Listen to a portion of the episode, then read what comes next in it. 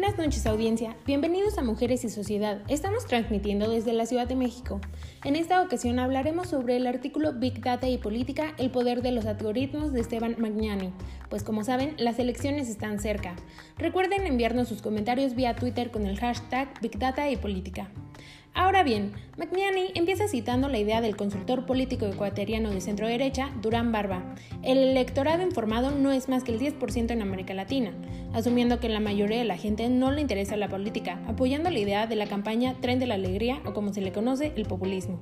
Sabemos que los medios de difusión de las campañas políticas son la radio, el cine y la televisión, utilizando la lógica catch all, atrapa todo, que consiste en seducir a la mayoría desde un solo emisor, pero debido a que las sociedades se van fragmentando cada vez más, ya sea por el tipo de consumo, los estilos de vida, la condición de clase, etc., es más difícil tener acceso a cada una de ellas.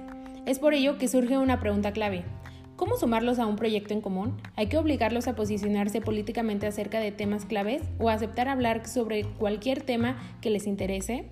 Es aquí cuando surge una gran herramienta, las famosas redes sociales, que además de ser utilizada por el 39% de la población como la primera fuente de noticias, reúne cotidianamente grandes cantidades de datos o big data, tales como intereses sociales, lugares a donde van, redes sociales de amigos, horarios de conexión y mucho, pero mucho más. Todo esto con la finalidad de crear perfiles que les permitan ubicar las publicaciones de una manera selectiva.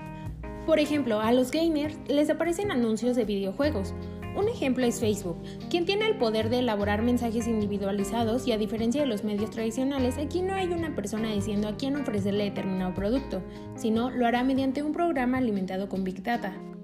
Como vemos, la Big Data permite poder procesar información para lograr un conocimiento sumamente detallado de la población, desde los estados de ánimo hasta los consumos. Quien accede a esa información y tiene la capacidad de procesarla posee una poderosa herramienta para influir sobre la población. Por ejemplo, determinado partido político quiere que su competidor quede mal, haciendo tendencia a alguna situación no favorable, ya sea en Twitter o alguna otra red social, asegurándose que esa información le llegue al público votante. Otro ejemplo de esto es Mariana Rodríguez, influencer, y su esposo Samuel García, candidato al gobernador por el estado de Nuevo León, que aunque han tenido miles de escándalos, han sabido usar las nuevas herramientas a su favor para realizar la campaña y llegar a una sociedad diversificada. Para cerrar, podemos concluir que la Big Data es una herramienta con un gran poder y capacidad de influencia hacia la población.